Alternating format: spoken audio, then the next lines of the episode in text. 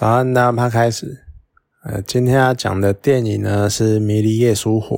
（Last Night in Soho）。那这一部电影呢，其实之前在看到预告之后就蛮想看的。呃，讲的比较世俗的原因啊，是因为两位女主角分别是汤马斯麦呃汤马逊麦肯锡跟安雅泰勒乔伊。那可能听名字会有点，嗯，这是谁？不知道。呃，安雅泰勒乔伊呢，她就是之前 Netflix 很有名的《后羿骑兵》这位这个影集的女主角。那她有非常具有特色的眼睛，但是眼睛非常的大，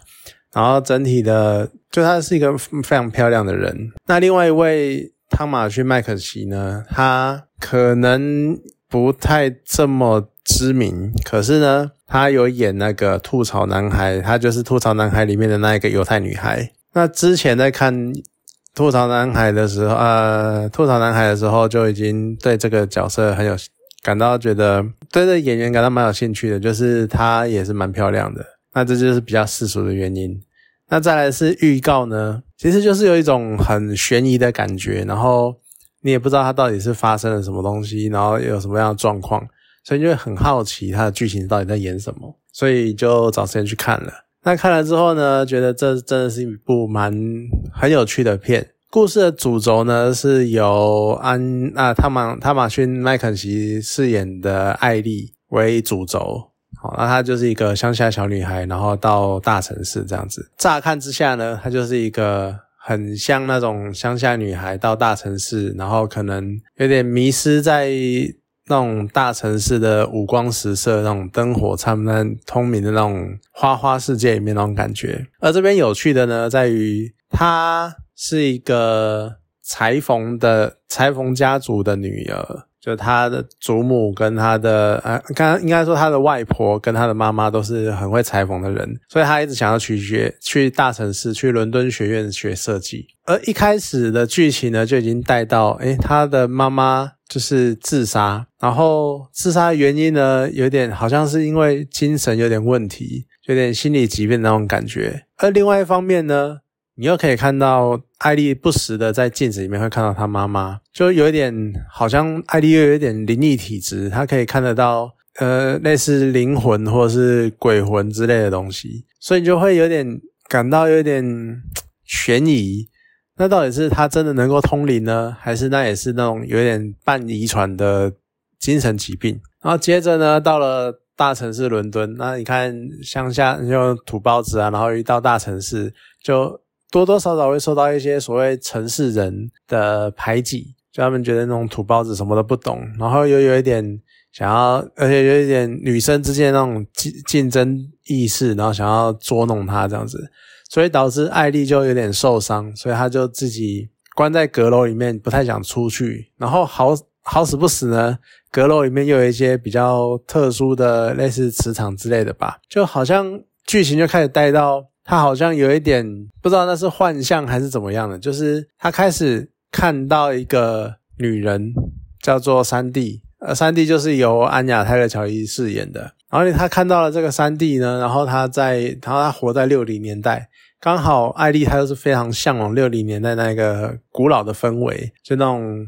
觉得大家都是绅士淑女这样子，那个然后花花世界那种繁华的世界的那种样子，所谓的美好的旧日旧日往日时光那种感觉。结果呢，随着剧情的推演推推进呢，你就会开始慢慢的出现了两种猜测，就是你呃难免嘛，你看电影看多都会有一种想要去猜剧情的走向的那个样那种想法。那你一开始呢？你可能会猜，诶，那他到底是不是因为住了在那间房间，然后看到，就有点类似投射，然后看到了真实的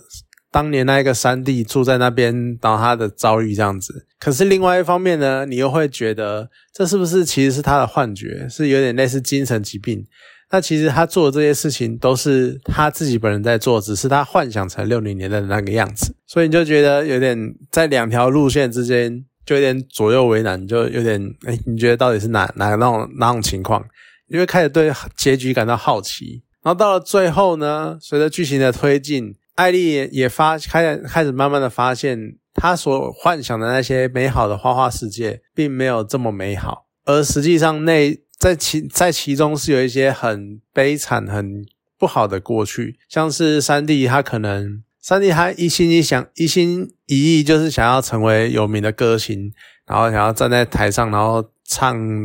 很唱歌啊，然后风靡大家这样子，结果没想到等他真的争取到机会了，他却只是一个舞伴，而且甚至于呢，在台下在台面下呢，他还要陪酒，甚至于可能会被客人要可能要跟客人上床之类的。然后艾丽就开始觉得这一切并没有那么美好，然后想要脱离那种幻象，因为她觉得这个感觉太太糟糕了，她想要脱离那个世界，可是她又有点脱离不了那种感觉，然后她开始连在现实世界里面都会开始看到幻象，都会开始看到不断的有男人在盯视着她。说到这边呢，就会有一点，其实这部电影有一点感觉上要投射一些女性主义的观点或是想法的。概念在里面，像是我看到他那个路上，他无时无刻都会看到一群男人在盯着他，不管是鬼魂或者是真实世界的男人，你就会觉得有点好像是这样怎么讲，被眼睛性侵害吗？或者是有点被眼神强暴那种感觉，或者是所谓的男性凝视这种，有有点那种感觉出来。不过我不是很专业的解释，或者是很专业的理论者，所以就只是隐约有这种感觉，然后只是大概有点猜测这样子而已。然后随着故事的发展呢，艾莉开始连现实生活都开始受到影响，而到了最后呢，又有一些到了最后终于真相大白，你才会觉得，就如同我刚刚讲的嘛，就你在看的过程中会不断的猜测它的剧情的走向是什么，然后会去猜到底最后结局是什么，所以你在猜测的过程，你在随着剧情的过程，你会看到一些线索，那慢慢的，哎，对对对，兜起来之后呢，哦，你会开始慢慢的了解。真实的情况是什么？可是他到了最后的最后呢，还是在给你一巴掌，让你一个很棒的反，算是一个很棒的反转，然后让你有一个即使大概知道结局会是怎样，但是又有一种惊讶，然后惊喜，然后觉得这个我会觉得这个结他最后结局算是安排的蛮不错的。虽然呢，就是在最后的那一个最终幕有一点像是。就是我觉得有点太太超过了，还有一些场景的设计跟人物的状态干嘛的，我觉得有点太超过，然后就觉得有点突然变成搞笑剧或者那种变喜剧那种感觉。因为它前面的气氛营造的很好，前面的气氛就是那种非常的悬疑、非常的惊悚，然后不时不时会有那种很不知所措或者是很突然的转折之类的。你就会觉得你的心一一颗心就会掉在那边，你就不知道到底是到底下一刻会发生什么事情，那到底是真相是什么？你就开始猜测，开始狐疑这样子。所以前面气氛营造的蛮不错的，可是到了那一幕呢，你就会觉得有点现在是在干嘛？现在是发生什么事情吗？现在是什么情况？为什么突然变这个样子？就开始会有一点怎么突然变成喜剧的感觉。这多多少少会影响到结局的一个张力啦，可是我觉得算是瑕不掩瑜那种感觉。那到了最后，当然真相大白了嘛。那其实整部电影呢，就有一种有点女性要自救的那种感觉。我觉得就是那种女生要自立自强啊。这虽然你可能从大乡下地方来到大城市，你可能会一时迷惑在花花世界里面，但是你要把持自己，你要好好的去。保护自己有点那那种感觉，而这不对不这不管是对艾丽或者是对三弟来说都一样，因为三弟当年也是一个想要一举成名的普通女孩嘛，可是她却没想到这这个行业的背后却是这么的显赫。那当然对艾丽也是，她一心只想向往那个她所从她外婆或从她妈妈从小接触的那些六零年代的美好。但他却没有发现，当年的所谓的女性是这么的地位是这么的悲惨，这么的被物化。虽然到了现呃多多少少到现代啦，他当然还是有有好一点的，对啊。所以我觉得这算是蛮有趣的。他其实整部电影有点在讲说女生，就有点在还是回归到女生的身上，真的是以女生为主角，然后也在讲一个就我刚刚讲女生要自立自强的故事。我觉得算是蛮不错的，除了去剧情啊，跟它的悬疑，跟它的走向、故事的结构都还不错，也还要再提到，就是两位女主角真的也是蛮很厉害，尤其是他们那种互相交互啊，然后交错，尤其是在镜中看到彼此，然后。彼此对戏，然后还有那个神态神情要一模一样，真的是因为他们要有一种那种重叠的感觉，我觉得真的是蛮有趣的。尤其是到后来，艾丽开始改变了自己的形象，然后变得跟三弟很像的时候，你很多场景那种猛一切换，你真的会猛一看，你会分不出来到底是现在是三弟还是艾丽。不过当然。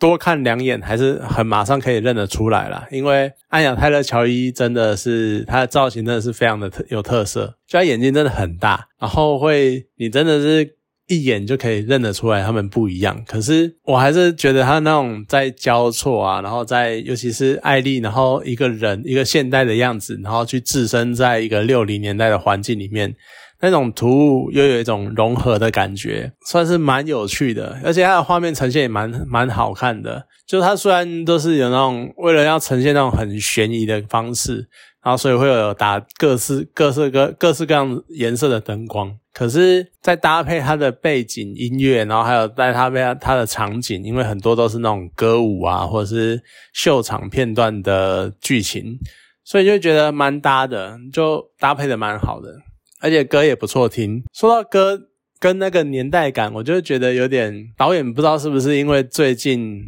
大家都开始在重温八零年代那种美好的旧日时光那种感觉，那有点有点腻了，所以我们干脆再拉早一点，拉到六零年代，我们来回顾六零年代的时光跟风貌，这样子有点那种感觉，算是蛮有趣的啦。所以它的整个架构啊，跟男女主角的演技啊，然后还有。真的是都不错，我也蛮看好这两位女星后来以后的发展，让我们继续关注，因为真的太漂亮了。好了，那这就是《迷离夜书活》，